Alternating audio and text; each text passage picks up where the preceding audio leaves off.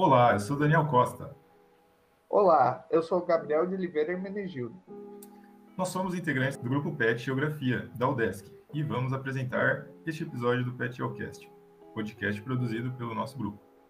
O Programa de Educação Tutorial PET é um programa do governo federal que visa desenvolver e aperfeiçoar o ensino da graduação dos estudantes de cursos das mais diversas áreas do conhecimento, através da indissociabilidade da tríade acadêmica, a pesquisa, o ensino e a extensão, que traz sempre um tema novo para ser discutido com convidados especiais.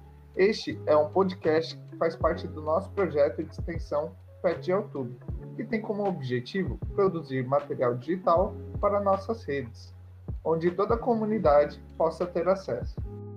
Este episódio terá como tema a relação da geografia com o anarquismo. E nada mais justo que relembrarmos esse ano de 2021, que marca o ano de centenário de um dos principais geógrafos anarquistas, Piotr Kropotkin.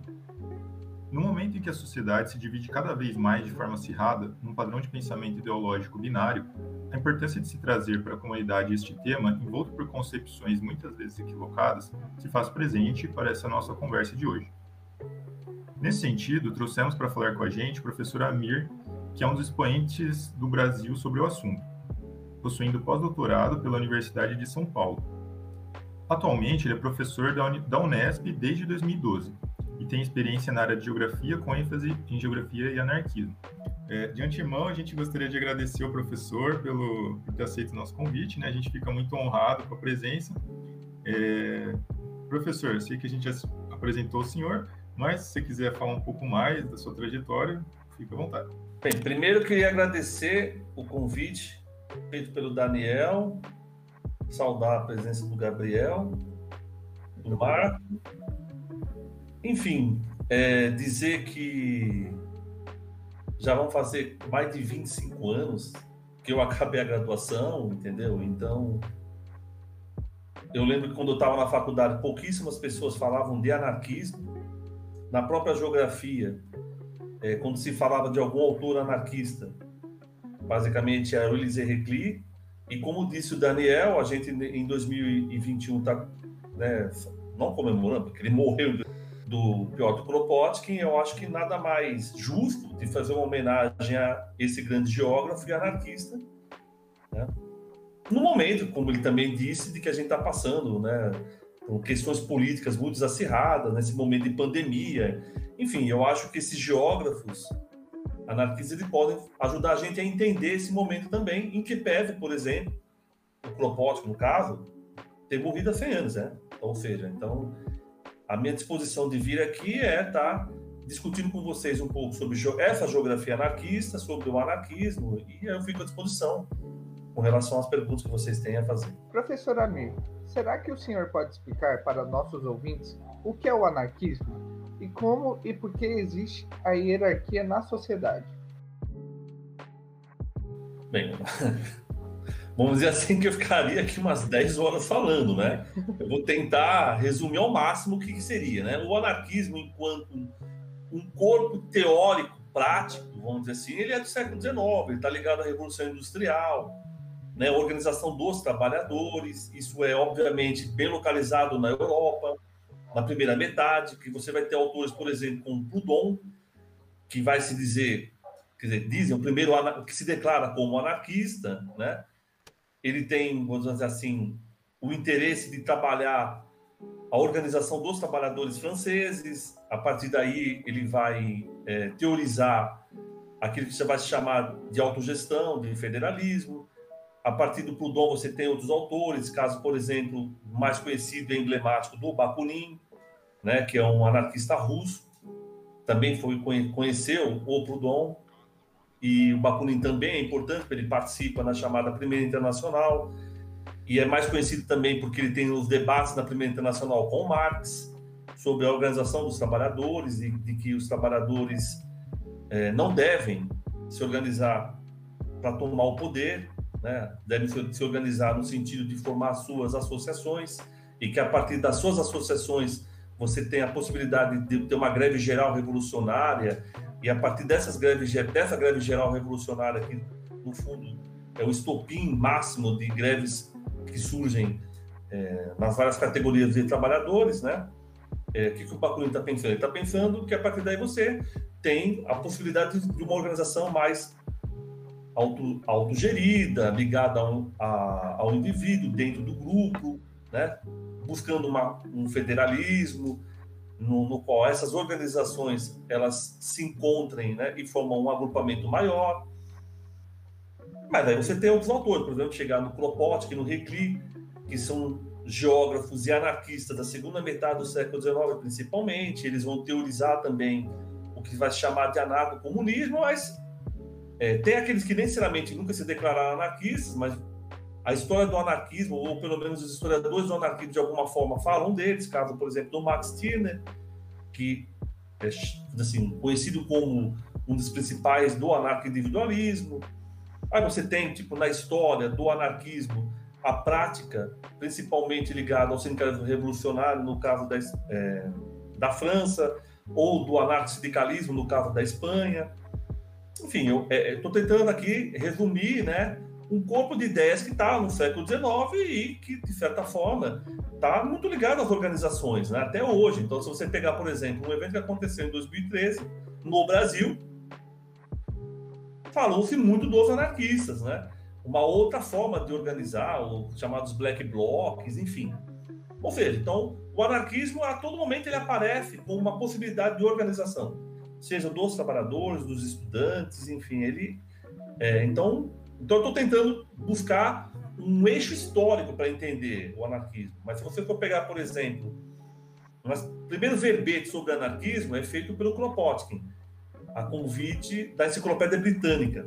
A Enciclopédia Britânica chamou ele e falou assim: ó, não tinha nenhum verbete sobre anarquismo na Enciclopédia. Mas chamaram ele, ele escreveu sete laudas, sete ou oito laudas sobre anarquismo. Ele faz um resgate muito maior do que eu estou fazendo. Tipo, ele vai lá atrás, na Grécia Antiga, gente que nunca se declarou anarquista, entendeu? E aí, mas ele acha que pela postura política da pessoa, você poderia enquadrar como anarquista, né? E agora eu esqueci a segunda parte da pergunta que você tinha feito. É, e como e por que existe a hierarquia na sociedade? Então, aí vamos pensar assim, né? Como e por que a gente pode viver sem hierarquia na sociedade? Eu acho que, às vezes, é, essa é a grande questão que se é levantada, né? Por exemplo, as pessoas entendem de que todo mundo sempre viveu de forma hierárquica, né? Com chefes, algum manda, outro obedece. E se a gente for pegar, em vários momentos históricos isso não aconteceu, ok? E não acontece. Então, por exemplo, você tem até hoje, vamos dizer assim, seja tribos que vivem é, no continente asiático, no continente africano, que vivem de forma autogestional, mesmo na América, né? O caso dos, dos Guaranis, um cara chamado Pierre Classe, um antropólogo, demonstrou isso. Ele tem um livro chamado Sociedade contra o Estado, ele se organiza de forma autônoma, autogestionária, não tem hierarquia, assim por diante. Entendeu? Até você for pegar, por exemplo, o caso mais recente, emblemático, vamos dizer assim, o chamado confederalismo democrático, que não é apenas as, não é apenas ideias anarquistas, mas tem muita influência do anarquismo a partir de um cara chamado Murray Bookchin, que é um autor anarquista norte-americano dos, né, da, segunda metade do século XX. Ou seja, então você tem hoje, por exemplo, na Síria, no norte da Síria, norte do Iraque, os curdos que expulsaram o Estado Islâmico daquela região e que se organizam de forma confederativa, autogestionária assim por diante. Então tem vários elementos daquilo que o anarquismo né, sempre, de certa forma, defendeu desde o século XIX, sendo aplicado lá, na, nessa região. Ou seja, então, a gente pode falar até de tribos até momentos, por exemplo, de, de sociedades que estão que estavam organizadas de forma estatal, caso, por exemplo, nas regiões do norte de, do, da Síria e do Iraque, os curdos que nunca tiveram Estado e hoje eles não querem ter um Estado, eles querem se organizar de forma confederativa, né? buscando o quê? Buscando autonomia, inclusive, das várias etnias que vivem naquela região e que sempre foram massacradas pelo Estado ou no, no, Estado iraquiano ou o próprio Estado sírio, ou mesmo Estado turco que está na, nas fronteiras ali, né? Ou seja, então, eles sabem da existência do Estado e não querem se organizar. Ou seja, é, voltando nessa questão, existe a possibilidade das pessoas viverem hierarquia? Existe a possibilidade das pessoas viverem hierarquia. É que a gente acha que isso quando acontece, é, vai virar uma bagunça total, entendeu? Mas tem várias experiências que demonstram que necessariamente não, não vai acontecer isso. Eu acho que, é, para a gente pensar, é, existe a forma estatal, a forma hierárquica de se organizar, mas também existem as outras formas que necessariamente são assim. Outro dia eu estava vendo, inclusive, uma entrevista do Ailton Krenak, que é uma das principais né, lideranças indígenas, ele estava falando justamente isso. E ele citou o Pierre Clastres. Aí você vai chegar e falar assim, ah, mas o Krenak, ele é anarquista? Não. Ele não sei se ele leu Bakunin, Proudhon, Malatesta, Kropotkin. Mas ele está chegando à conclusão que aquelas organizações indígenas, né, elas se utilizam desses mecanismos. Por quê? Porque esses mecanismos são dos anarquistas. Né? Os anarquistas criaram isso, só pode ser anarquista. Se não for anarquista, não podem pegar esses mecanismos para se organizar. Não, esses mecanismos servem para as pessoas se organizar. O que os anarquistas dizem é que isso tem né, prevalência, funciona, enfim. Bem, eu acho para a gente conversar né, e começar a conversa, eu acho que a gente pode entender. É um tipo, é, não há nenhum problema de você negar a estrutura hierárquica. Na verdade, existem vários exemplos de que isso funciona. E já funcionou. Por exemplo, na Guerra Civil Espanhola, Barcelona tinha um milhão de habitantes, os sindicatos que, de certa forma, autogeriam a cidade eram sindicatos anarquistas. E eles se organizavam da, da base para o topo, sempre buscando a liberdade do indivíduo e essa questão coletiva de organização. Ou seja, não, não acho que seja uma coisa inviável, né? Legal, professor. Obrigado pela explicação. Seguindo aqui, o professor estava comentando, né? A gente não precisa de uma certa hierarquia. Aí a gente percebe que nas periferias tem um coletivismo, né? Bem maior do que em centros urbanos, no centro das cidades. É, minha pergunta é qual a diferença entre o pensamento do coletivo e do individual? Como que isso funciona para a geografia e para o anarquismo? Bem, aí vamos, vamos tentar então pegar um autor, né? Vamos pegar o Kropotkin, que está, né, a gente está falando uma homenagem de 100 anos dele. Ele tem um livro chamado O Apoio Mundo. Um livro que foi publicado bem no início do século XX, em 1902. Não lembro agora se é dois ou três. E o que, que fala esse livro?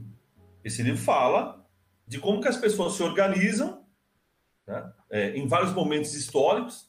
Ele amplia isso, porque ele vai fazer uma discussão, por exemplo, do que, de como os animais também se utilizam do apoio mútuo para se organizar.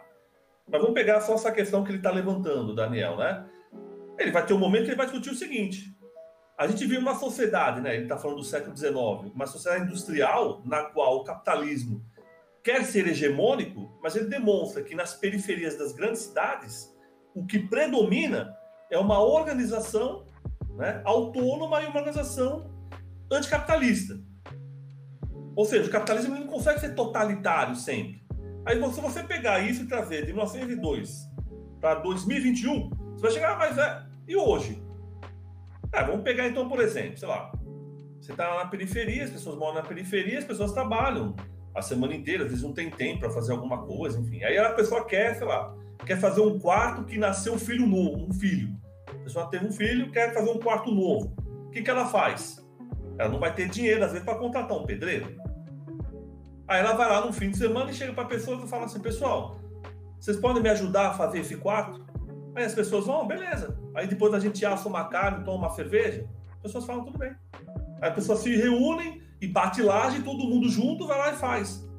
Aí você chega e fala assim: a pessoa cobra, não, o pessoal fala, não, eu vou lá e te ajudo. Você escreve a cabeça, não. Depois a gente come uma carne, toma uma cerveja. É isso que o Colopó está falando em, no século XIX. Isso acontece no século XXI. Ou seja, se todas as pessoas que morassem na periferia tivessem a lógica do capital, ela ia cobrar. Né? Ou às vezes, tipo assim, a pessoa chega e fala assim: Ah, eu estou indo para o centro da cidade, estou na periferia, vou para o centro, né? Você pode olhar meu filho? Fala, não, pode ficar tranquilo, dou uma olhada no seu filho. a pessoa vai lá no centro, fica um tempo, volta. A pessoa não chega e fala, foi 50 reais. Tá beleza. Se a gente for pensar, por exemplo, associações de moradores, elas se organizam, as pessoas dentro da associação de moradores. Se as pessoas forem individualistas, competitivas, como diz o capitalismo, a todo momento, o que quer dizer ter associação de moradores? É cada um para si, cara. Se, se, você tem um problema na tua casa, se vira. Não é um problema meu. Não, mas as pessoas criam uma associação de moradores.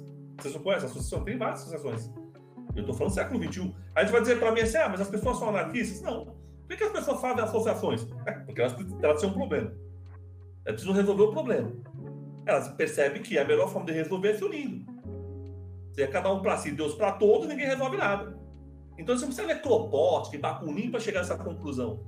Inclusive, tem que ficar claro que os anarquistas, eles olham para as sociedades e a partir daí teorizam.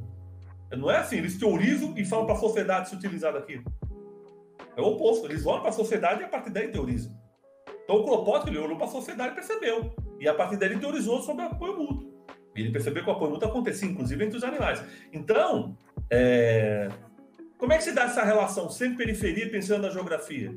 Aí ele vai discutir, inclusive, isso, Kropotkin. Ele vai falar, aonde está o centro, onde as pessoas têm mais dinheiro, o que, que acontece? A lógica da competitividade é maior. Que lógica é essa? É a lógica que a pessoa fica dentro de casa, ou se a pessoa é rica, ela fica num condomínio, ela não conhece nenhum vizinho, ela não troca ideia, está entendendo? E na periferia? Na periferia, às vezes, as pessoas, pelas ruas são pequenas, as casas juntas, as pessoas não têm como ficar muito separadas, então a própria lógica das construções das periferias faz com que elas saiam para as ruas. Às vezes elas as crianças saem para as ruas para brincar. É outra lógica. E isso vai criando fatores de agregação entre as pessoas. E que na periferia, no centro da cidade, por exemplo, como é que você vai fazer isso? Você vai fazer isso no bairro dos Jardins, em São Paulo. São grandes avenidas. Você vai andar, vamos brincar na rua. Você sai na rua, um carro para e mata você. Então a própria estrutura da cidade priorizou ali o carro, o ônibus.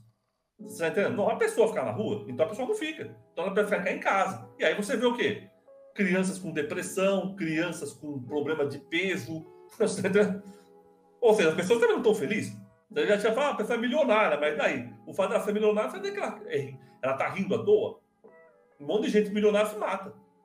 Você tá entendendo? É isso. Que os anarquistas, os geógrafos estão vendo isso. Ou seja, existe um movimento na periferia, pensando aí em conta geografia, que é diferente de que tem no centro. Aí você fala que todo mundo é periferia. Mas lógico que não. Você está falando de uma sociedade que é capitalista.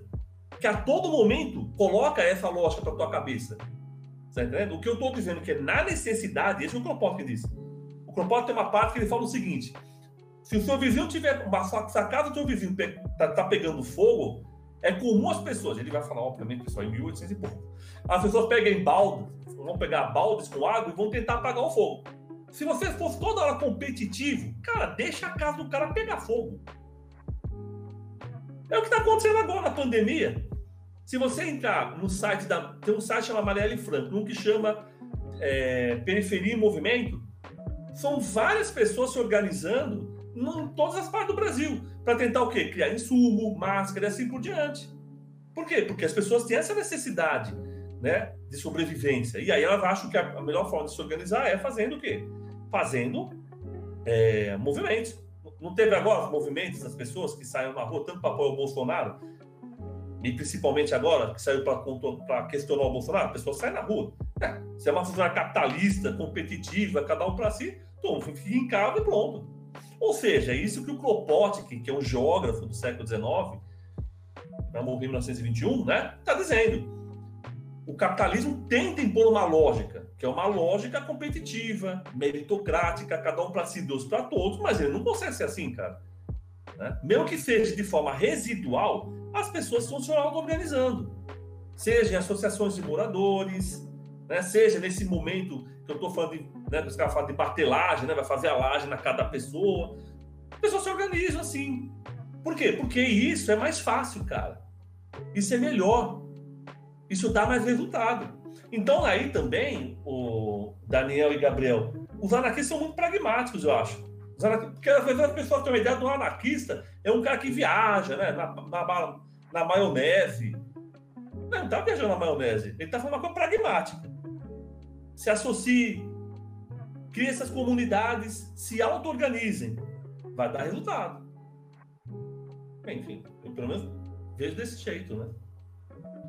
É, eu vejo até no, é, eu vejo até nos programas de TV e até o próprio PET, ele, a gente tem projetos dentro do nosso laboratório que está ajudando os bairros mais carentes de, é, de Florianópolis, que é a Nova Esperança, Fabiana de Cristo e Alto Pantanal com com máscaras, é, alimentos, tudo isso, é, isso faz parte do nosso projeto. E assim, é totalmente, como é que eu, é, sem, é, sem valor, sem nada. A gente não cobra nada.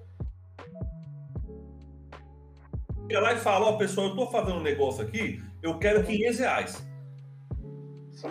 Não estou falando que vai ter gente que vai fazer isso, mas eu estou falando, vocês não estão fazendo. Por quê? Porque vocês estão imbuídos de uma outra, outra perspectiva na cabeça de vocês. Você está entendendo? E aí, Gabriel, só para completar esse raciocínio, os anarquistas existe uma diferença entre apoio mútuo e caridade. Quem faz caridade é o cristão, sacou? O cara que quer ir para o céu. Né, meu? Então, geralmente o cara faz caridade, ele não está pensando no próximo, ele está pensando nele. Ele está pensando assim, ah, eu preciso ajudar aquele cara ali, cara, porque se eu ajudar ele, eu vou conseguir alguma coisa e vou para o céu direto. Nem passo pelo purgatório, entendeu? Ou seja, ele está pensando nele. Ele continua tendo pensamento individualista, egoísta, da sociedade capitalista.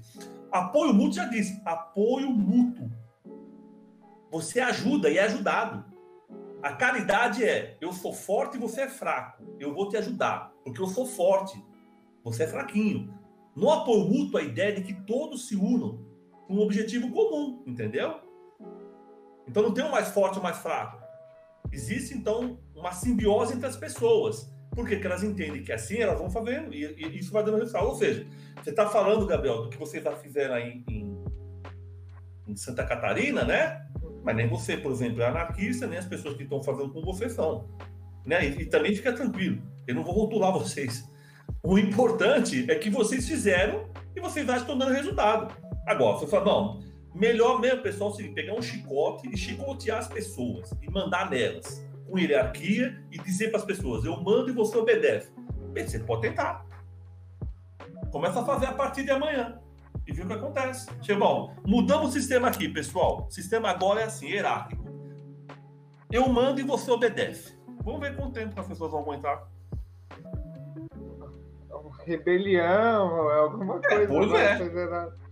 Sacou? É isso que os anarquistas estão falando. Se você faz dessa forma, o resultado com, com certeza vai, vai ser melhor. Você está entendendo? Porque na vida cotidiana, Gabriel, as pessoas não se organizam em forma hierárquica a todo momento. Por exemplo, a gente está fazendo um podcast, a nossa organização é hierárquica? Nem um pouco. Então. E aí vocês são anarquistas? Não. Não, mas por que, que a gente chegou a esse consenso? É porque é mais fácil para fazer. Né? Se eu chegar aqui e falar, ó, oh, pessoal, eu mando, o Gabriel obedece e o Daniel é o que vai fazer tudo. O Daniel vai falar, ó, oh, você tá maluco? Não quero fazer. Pum, ele apaga, fica só nós três. Perdemos já um cara. Aí vamos tentar fazer com o Marcos, a mesma coisa. Ele também vai ficar pedado e pum, mas só fica eu e você, Gabriel. É isso é... que os anarquistas estão dizendo, entendeu? Todo mundo junto, né? Desenvolver é, cara, junto. a prática social nossa, no cotidiano, é assim, cara. A gente faz isso a todo momento. Então, às vezes, eu acho interessante que as pessoas falam assim, não, mas o anarquismo, cara, é uma coisa difícil de fazer. Mas, bicho, no cotidiano você faz isso direto. Por que é difícil de fazer? É que eu acho que às vezes, cara, primeiro que existe, tipo assim, uma má vontade com relação aos, anar aos anarquistas. Isso é uma grande realidade, cara. Eu, quando estudava e era aluno de graduação, ninguém falava de anarquismo. Você entende? Isso é uma má vontade das pessoas. Isso é a primeira coisa, né? E segundo, existe o quê? Uma queimação, cara. Você queima direto os anarquistas. Eles são porra louca, eles não estão nem aí. Você entende? Mas os anarquistas não estão falando isso. É só você pegar os caras e ler, você vai ver o que, que eles estão falando. Enfim, então eu estou tentando mostrar para vocês de que os anarquistas não estão falando de é, quimeras, entendeu? Eles estão falando de realidade, de, de coisas que estão acontecendo. Eu posso ampliar isso, mas enfim, fique à vontade. Sim. Professor, a minha dúvida era justamente quanto a isso que você estava falando, né? Que é, tem uma, uma certa visão negativa do que é anarquia. Aí tem, um, tem uma questão aqui. É, por que, que os geógrafos, né, a academia, por que, que às vezes né, eu tenho a impressão que a gente passa batido nos cursos de geografia? Por que, que é, no caso, geografia crítica, né, que a gente vê nos cursos, ela é só mais aclamada ali pela, na década de 60, 70, né, com, com, o famoso David Harvey, sendo que em 1860 já tinha já pensamento decolonial, né, uma coisa 100 anos atrás, sendo que às vezes passa batido, enfim, Queria saber do professor o que o senhor acha da, da academia quanto a, a, essa temática, né? Que não é muito comentado assim. Então, eu acho o seguinte: é, vamos pensar assim nos geógrafos, né, anarquistas. São vários geógrafos, né? Eu poderia citar aqui pelo menos quatro: Recli, Kropotkin, Perron e Metchnikoff. Recli e Perron, por exemplo, participaram da Primeira Internacional. O Kropotkin, como eu estava dizendo, ele é um dos, assim, não participou diretamente da Primeira Internacional, mas ele estava ligado depois à formação das principais organizações anarquistas, né? Então, e, e aí o, então eu acho assim, pessoal, é, por que, que existe não se fala muito. Primeiro tem que entender o seguinte: a geografia crítica, basicamente, quando ela surge, é uma geografia marxista. Né?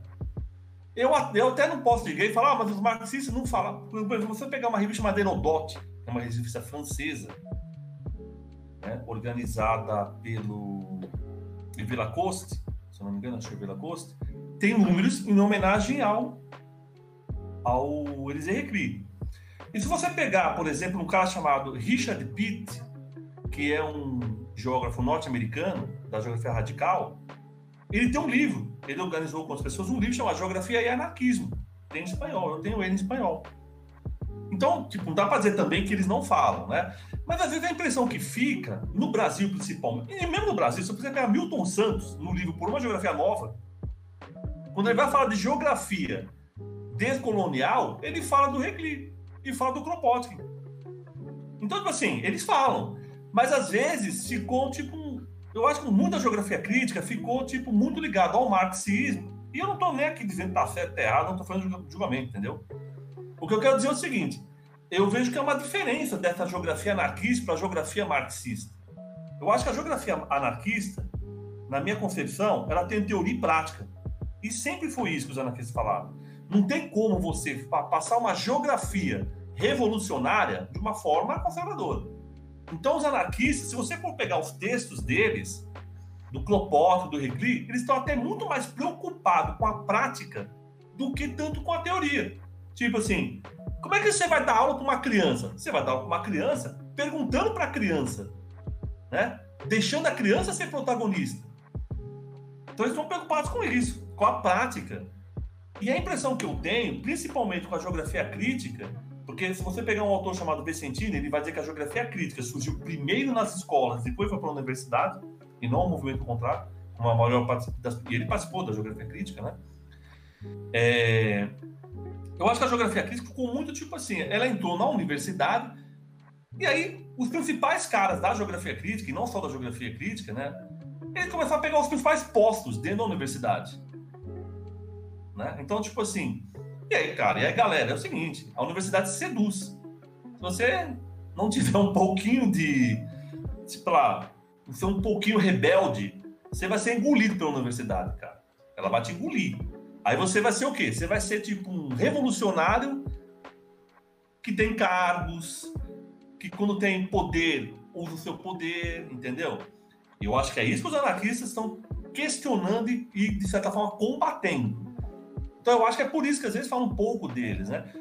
Porque teorias eles têm. Eles têm teoria na educação, eles têm teoria para discutir sociedade, eles têm teoria para discutir Estado e assim por diante.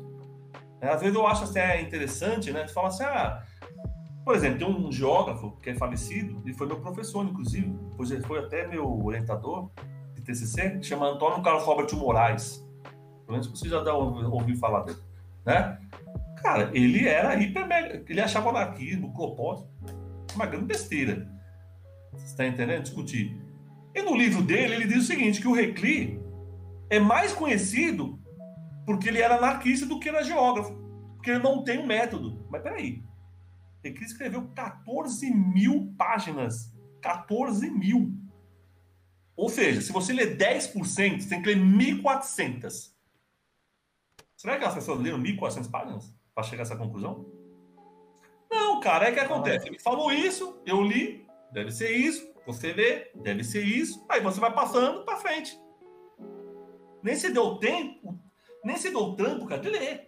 Porque não é problema do cara questionar o Eliseu Recria o Plopótico. Mas o problema é que o cara não lê e já questiona. Pô, aí também é complicado. Mas por quê? Porque existe um certo preconceito, entendeu? Tipo, eu acho que eles não servem para nada, eu nem vou perder meu tempo com eles. Tem gente que acha que, inclusive, eles são geógrafos. Não, mas o Reclino não é geógrafo. Não, não é geógrafo. Pegue a revista da Sociedade de Geografia do Rio de Janeiro, de 1893. Você vai lá no Biblioteca Nacional, você consegue baixar. Sociedade de Geografia do Rio de Janeiro, que é a, única, a primeira sociedade de geografia que existe no Brasil. O Recli veio para o Brasil e foi na Sociedade de Geografia. Eles fizeram tipo um número especial para o Recli. Eu falo assim, eles escrevem assim, o sábio francês. Em nenhum momento eles colocam assim, o sábio francês. Eles deram todo. O Recli virou tipo sócio honorário da, da associação.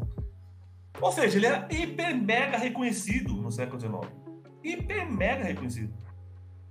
Se você pegar, tem um texto aqui, tem uma, uma um, a revista do Boletim, Boletim Pós de Geografia, que eu acho que é o primeiro boletim que tem de geografia no Brasil, de 1943, né?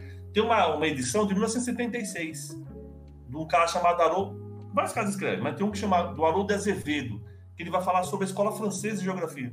Então, uma parte que ele só fala desse recri. E o Haroldo Azevedo é conservador, ele era da elite cafeira, né? Ele, vai falar, ele participou da Comuna de Paris. Tipo assim, ele coloca uma hora lá, tipo assim, meu, dá até medo, mas ele era um grande geógrafo. Então eu não sei onde começa isso.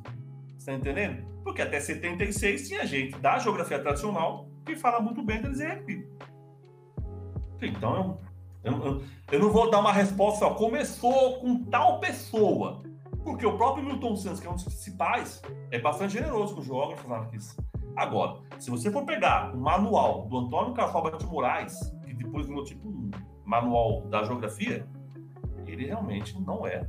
Mas se você pegar um outro manual, por exemplo, do Manuel Correia de Andrade, ele coloca um capítulo lá sobre geografia libertária. Então eu acho que tem muita coisa para ser discutida sobre esses anarquistas. Por isso que é bom que tenha mais pessoas interessadas em fazer essas, essas pesquisas, porque tem muita coisa que ainda merece ser analisada, né? Para a gente chegar a mais conclusões sobre isso. Sem dúvida, professor. Muito importante a gente discutir isso, né? Que às vezes passa esquecido, né? Mas, inclusive, aí, pro ouvinte que está acompanhando com a gente, se não me engano, mês que vem, né, vai ter um colóquio, inclusive o professor Amir vai participar, né, de forma virtual, né, que pandemia não tem como, mas é, depois a gente deixa na descrição, né, na descrição a gente deixa o evento aí. Professor, muito boa sua análise e tudo, e a pergunta é, existe anarquismo de direita e os chamados ANCAMPs, como é essa relação com a escola austríaca para a economia e como o anarquismo enfrenta isso? Fala muito na internet deles, né?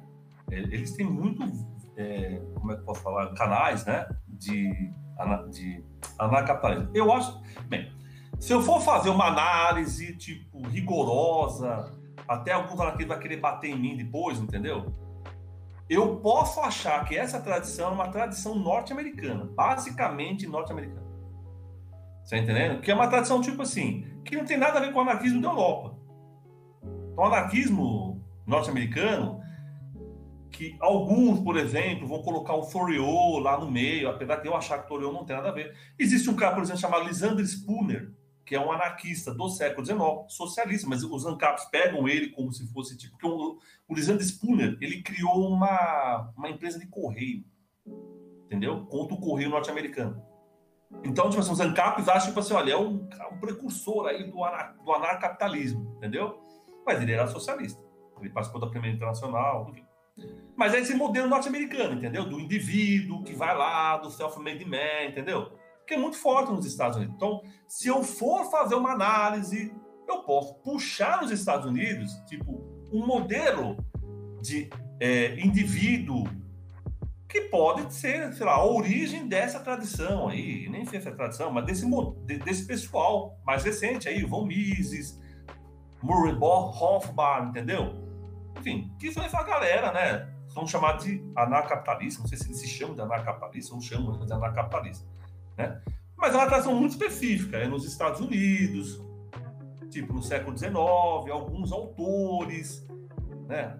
Enfim, eles se dizem libertários. É, por exemplo, a palavra libertário não, tem nenhum, não é origem norte-americana, é uma origem francesa.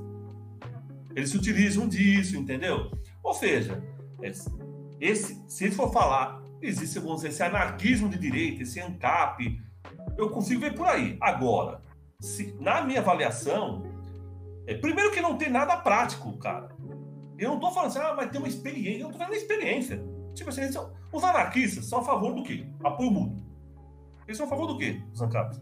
Não fica muito claro para mim. Eu vejo ouvindo ele falando, eles são a favor do quê? Da competição? Tá. Os anarquistas são a favor da ação direta. E eles? A favor do quê? Eles não fazem ação direta, eles não votam. Não fica muito claro, entendeu? O que, que eles querem, o que, que eles fazem, né? Ou seja, a impressão que eu tenho é que eles são capitalistas. Ao máximo. Né? Ao ponto de dizer, a gente não quer nem Estado. Pros anarquistas, vamos dizer assim, que estão na, na, linha mais europeia, vamos dizer assim, enfim, né? Vou tentar fechar. Cara, não existe como, não tem como você existe o capitalismo sem Estado. Essa é a grande crítica que os anarquistas sempre fizeram. O Estado e o capitalismo são alguma coisa um precisa do outro para sobreviver, entendeu? É, enfim, então eu, então eu consigo ver, tipo assim, para mim esses ANCAPs, eles são mais, tipo assim, são ultracapitalistas. Que eles usam esse nome, anarquismo ou anarcapitalismo, no sentido seguinte, ó, a gente não quer nada a não ser capitalismo. E essa ideia da anarquia não tem nada a ver, porque existe hierarquia entre eles, você tá entendendo? Tipo, quando você tem propriedade, obviamente, você consegue tipo, fazer um cara trabalhar para você. Né? Se um cara trabalha para você, óbvio que você está explorando o cara. Não, mas aí você vai conversar com os caras, eles falam que não, entendeu? É tudo livre, livre vontade, enfim. Então, o que eu estou dizendo é o seguinte: na concepção, enquanto que eu tenho de anarquista, que é essa concepção que no século XIX está muito ligado aos trabalhadores, eu acho que é muito mais capitalismo do que qualquer coisa de anarquismo. Agora, se eu quiser fazer uma análise mais, cara, eu vou lá no século XIX e pode ser que ali, nos Estados Unidos, especificamente, você pega algumas pessoas que podem, eu, inclusive, acho que eles fazem isso. Eu entrei no Instituto Von Mises dos Estados Unidos, não sei se é Estados mas é inglês. Eles puxam, por exemplo, alguns autores. Lisandro Spooner, eles pegam esse cara, entendeu? Ou seja, eles pegam aquele que interessa a ele. Tipo, o Lisandro Spooner, ele tem trabalho sobre direitos, né? Ele tem um livro que chama uh, Vícios Não São Crimes. É um livro bem legal, chama Vícios Não São Crimes. É do século XIX. Porque vai discutir essa questão de, sabe, se o cara pode usar droga, tipo, como é que fica a questão. Então é sempre a questão do indivíduo, entendeu? O indivíduo perante o Estado, o indivíduo perante a sociedade, assim por diante. Os anarquistas discutem isso? Discutem. Mas aí, voltando àquilo que o Daniel tinha falado, na minha concepção, existe sempre uma questão, tipo assim, o indivíduo não pode, né? Dominar o coletivo e o coletivo não pode esmagar o indivíduo. Sempre tentar achar um equilíbrio entre o coletivo e o indivíduo. Por isso que os anarquistas são contra qualquer sociedade coletivista, ao cubo, entendeu? Onde o indivíduo é esmagado. Os anarquistas sempre questionaram isso. Porque você não pode, você não pode tirar isso do indivíduo.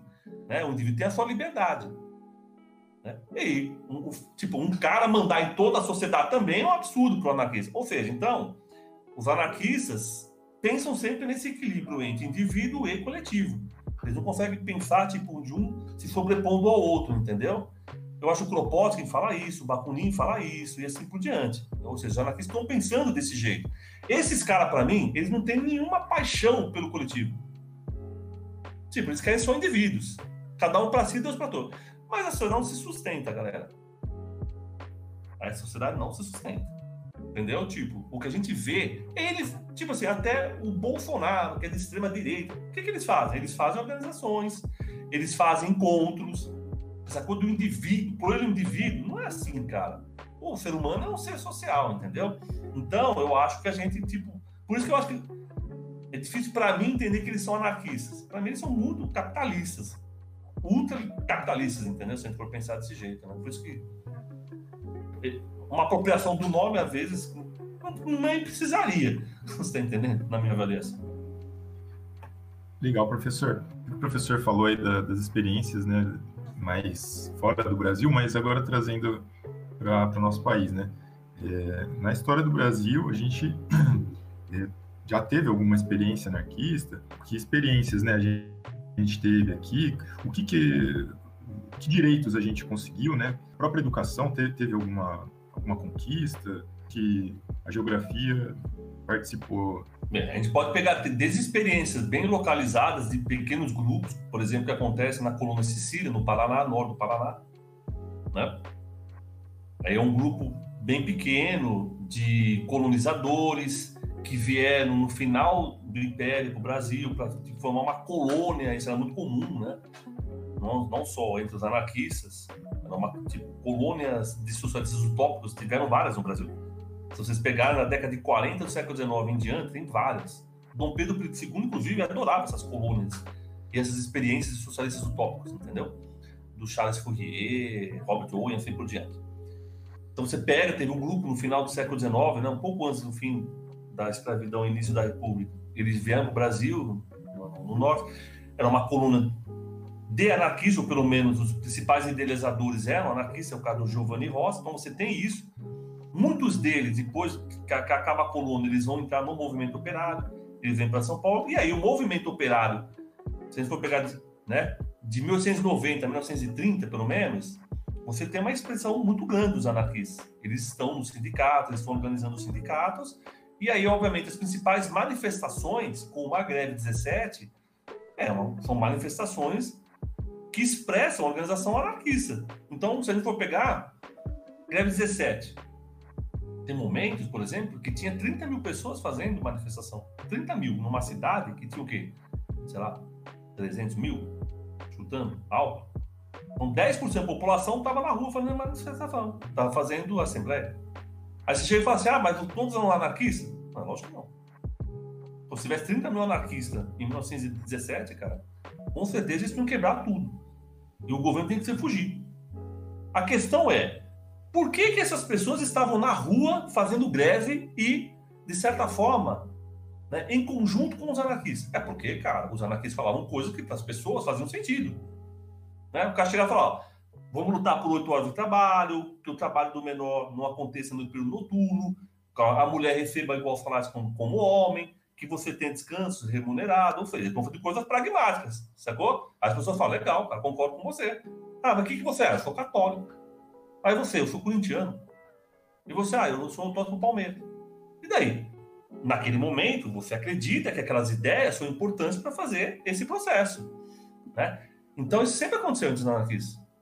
Então, no Brasil, a greve 17, vamos dizer assim, enquanto movimento. E como é que eles se organizam? Eles se organizam de forma autogestionária, sem hierarquia. Então, como é que você consegue fazer 30 mil pessoas? A greve 17 foi tão forte, pessoal. Eu estudei a greve 17, ela foi tão forte que chegou uma hora, o governo federal mandou um cruza, ele ia mandar um cruzador para Santos, para Santos atacar a cidade de São Paulo.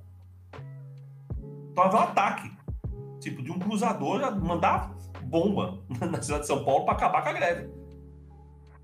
De tanto medo que eles ficaram do, do motim que aconteceu. Você tá entendendo? Ou seja, então, é, os anarquistas estavam presentes ali e ajudaram a fazer essa organização. Ou seja, quando são sindicatos, eles eram associações onde as pessoas participavam de forma voluntária, acreditavam nas ideias e se organizavam e viam o resultado. Tudo bem? Então, tudo aquela. É, mas se fosse é, só com hierarquia, as coisas vão funcionar. A greve T7 está mostrando justamente o contrário. As pessoas não tinham essa hierarquia, se organizavam de forma autogestionada, com autonomia do indivíduo, e fez um movimento e chegou a ter, sei lá, eu, 30 mil pessoas numa manifestação. Então, isso vai, com, é, vai contra essa lógica né, de achar que não está certo. Isso é o seguinte: as pessoas temem uma coisa que no cotidiano elas fazem. No cotidiano você faz isso. Né? Então, por exemplo, hoje estamos passando por um momento de pandemia, as pessoas estão sendo vacinadas. Certo? Não sei se. Bem, imagino que vocês não tomaram vacina. Vocês são novos, né? Mas vamos ver, eu já tomei vacina. Então, aí você vai lá tomar vacina. Quem te aplica a vacina? Quem que é? É o governador do estado?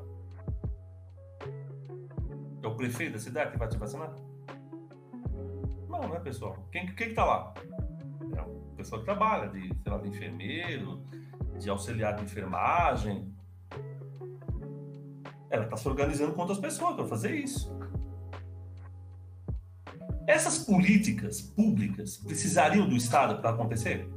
Essa é a questão para a gente pensar. Você está entendendo? Os anarquistas acham que quem faz as políticas públicas ocorrerem é a base. São as pessoas que estão ali na base. Você precisa todo mandar a pessoa para ela vacinar? Vai vacinar. Tá faltando aquele. A pessoa já não entendeu com as outras que ela precisa vacinar, que ela está ali, que tem, cada um tem, né, para agilizar mais alguma função? Então precisa ficar toda hora. E olha que eu estou falando, eu estou falando uma estrutura hierárquica. Tipo assim, que parte lá do Estado, vai descendo até lá embaixo. O que os anarquistas estão dizendo é que as pessoas se organizam na base. Sem a base, como é que você vai fazer a vacinação? Vai correr como? Não, que, mas daí o que, que acontece? Dentro da estrutura do Estado, o governador, ele, o que, que ele faz? Ele, sacou? Ele pega isso e transforma como se fosse dele. Né? Então, João Dória fala, ah, eu consegui, sei lá, mais 50 mil vacinas. A questão é, por exemplo, vacinas. Vamos pegar vacinas, né, para a gente pensar. Precisa de uma estrutura hierárquica para fazer as vacinas?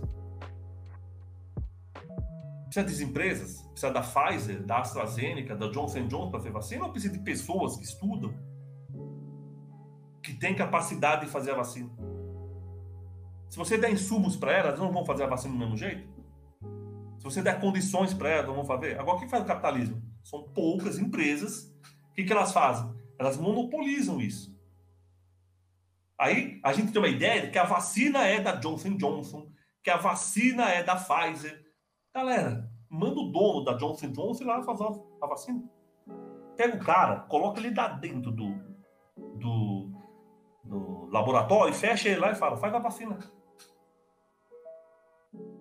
Ele não vai conseguir fazer a vacina.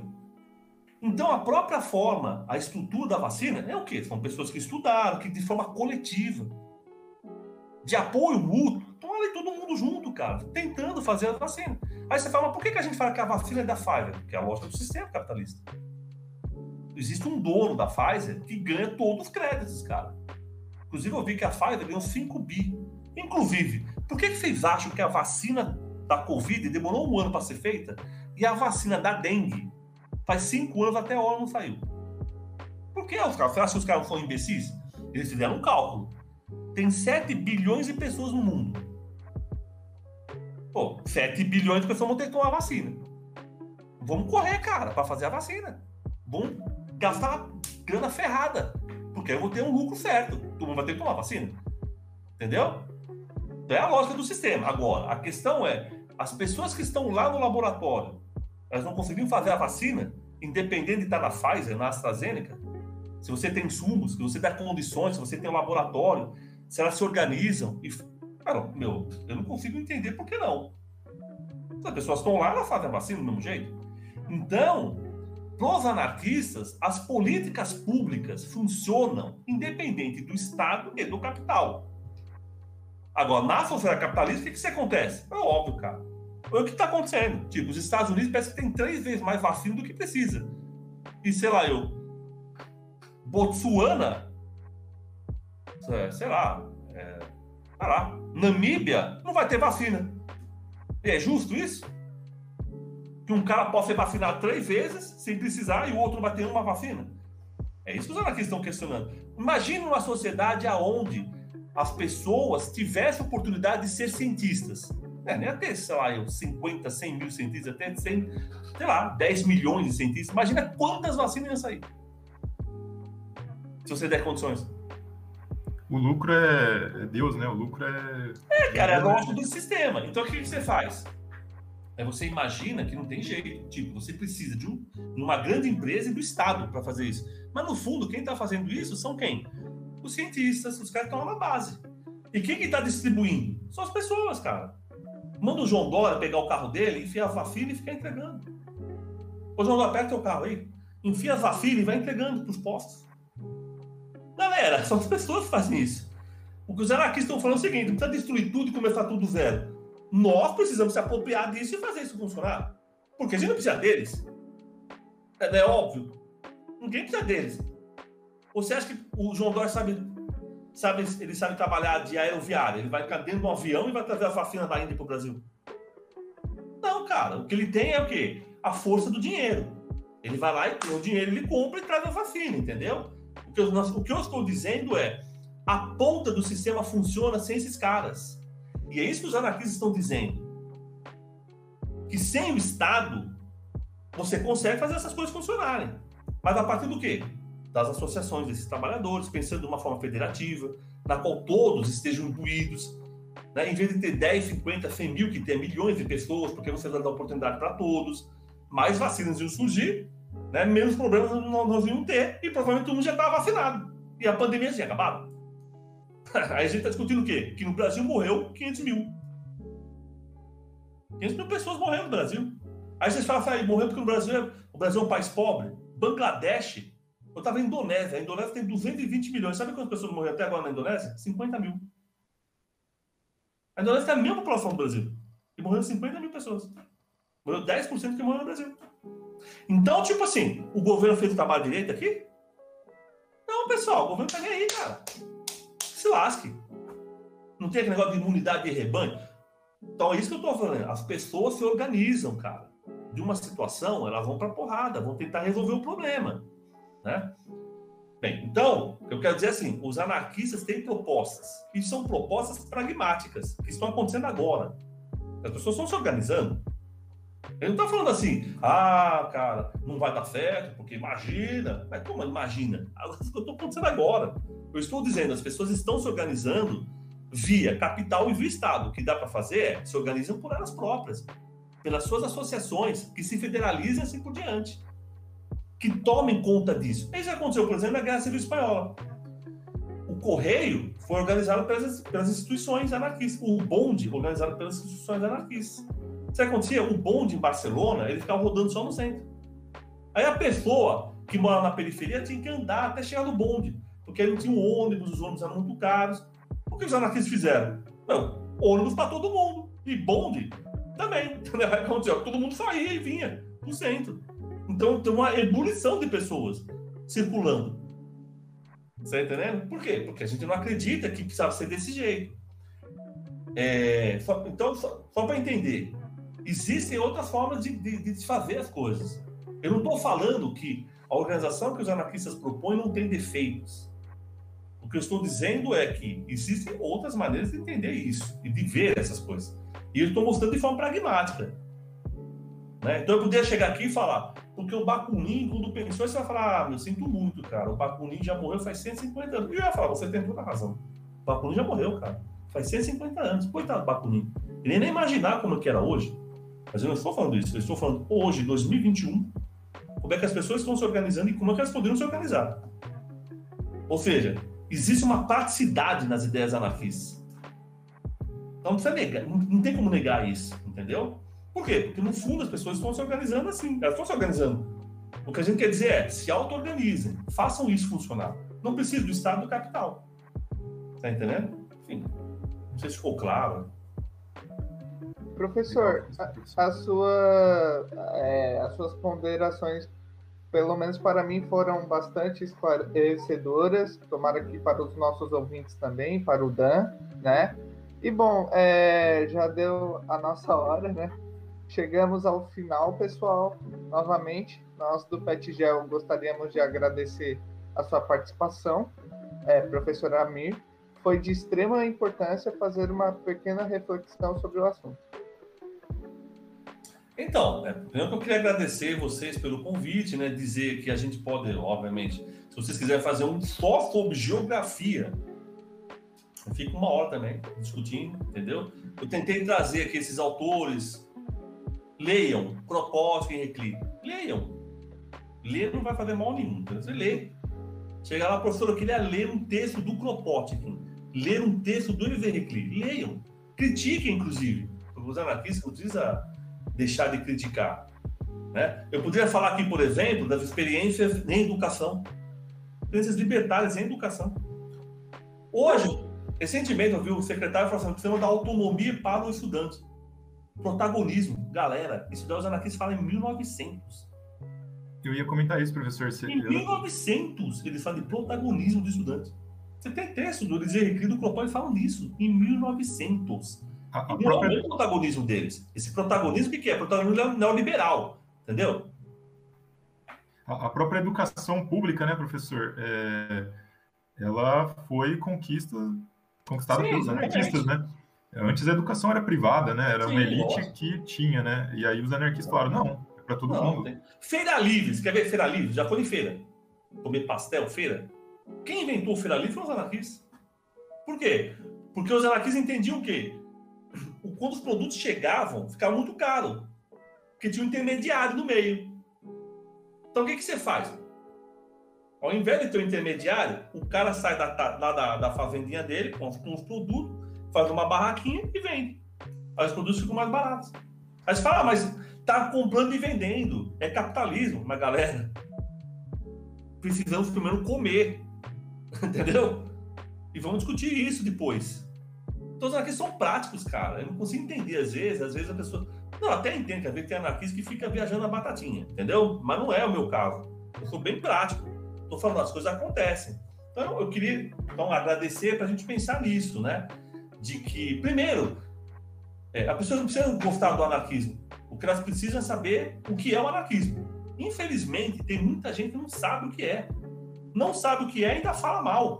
O que, para mim, já é uma coisa meio surreal. Bem a surrealidade.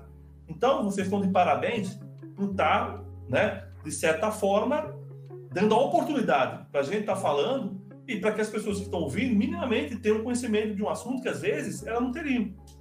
Beleza? Legal, professor. Muito obrigado aí pela, pelo bate-papo aí. É, a gente agradece também, né, você ouvinte que nos acompanha até aqui. Não se esqueçam, se for possível, né, é, nesse momento aí de pandemia, usar sempre máscara, álcool gel. Agora está na reta final aí, né? Pra, agora, né, nós que somos mais, né, estamos aí entrando na, na nossa faixa etária quase, né? É, e respeitar né, as medidas de segurança e sanitárias. É, se vocês curtiram esse programa e desejam saber mais, sigam a gente nas nossas redes, né, no, Instagram, é PetGeodesk, no Facebook, Petgeografia Desk, e no YouTube a gente tem o PetGel, PetGelTube, é, que também vai ficar gravado esse podcast. É, no nossa bio, né, na nossa bio do Instagram, o link do acesso para este e demais episódios tem em diversas plataformas, né? Mais uma vez agradecemos aí o, o professor Amir, né? Então é isso, gente. Muito obrigado pela atenção. E depois a gente vai colocar aí os links aí que o professor vai passar para a gente. E é isso. Boa noite, boa tarde, bom dia, dependendo da hora que você estiver vendo. Boa noite, boa tarde, bom dia, pessoal.